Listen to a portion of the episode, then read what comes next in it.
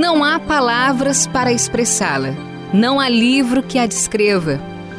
Por isso, o melhor jeito de consolar é falar pouco, orar junto, sentir junto e estar presente, cada um do jeito que sabe.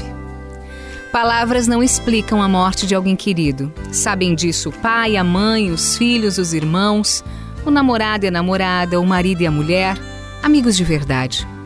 Quando o outro morre, parte do mistério da vida vai com ele. A parte que fica torna-se ainda mais intrigante. Descobrimos a relação profunda entre a vida e a morte, quando alguém que era a razão ou uma das razões da nossa vida vai-se embora. Para onde? Para quem? Está me ouvindo? A gente vai se ver de novo? Como será o nosso reencontro? Acabou-se para sempre ou apenas foi antes? Por que agora? Por que desse jeito? As perguntas insistem em aparecer e as respostas não parecem claras. Dói. Dói. Então a gente tenta assimilar o que não se explica, cada um do jeito que sabe.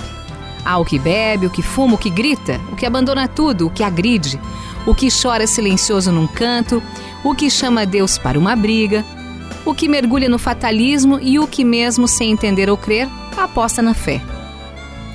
Um dia nos veremos de novo. Enquanto esse dia não vem, quem eu amo e se foi me vê, me ouve e ora por mim lá junto de Deus.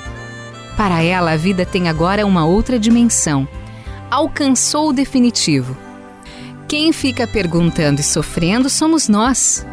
Mas como a vida é um riacho que logicamente deságua, a nossa vez também soará e quando isso acontecer, então não haverá mais lágrimas. As que aqui foram choradas terão a sua explicação.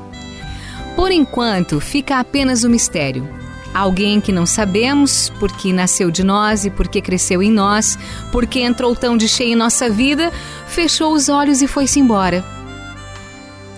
Quem ama de verdade não crê que se acabou. A vida é uma só. Começa aqui no tempo e continua depois na ausência de tempo e limite. Alguém a quem amamos se tornou eterno e essa pessoa já sabe quem e como Deus é e também sabe o porquê de sua partida. Por isso, convém falar com ela e mandar recados a Deus por meio dela. Se ela está no céu, então alguém além de Deus, de Jesus, dos santos, se importa conosco. Definitivamente, não estamos sozinhos por mais que doa a solidão de havê-la perdido. Mas é apenas por pouco tempo. Quem amou aqui, sem dúvida, se reencontra na eternidade.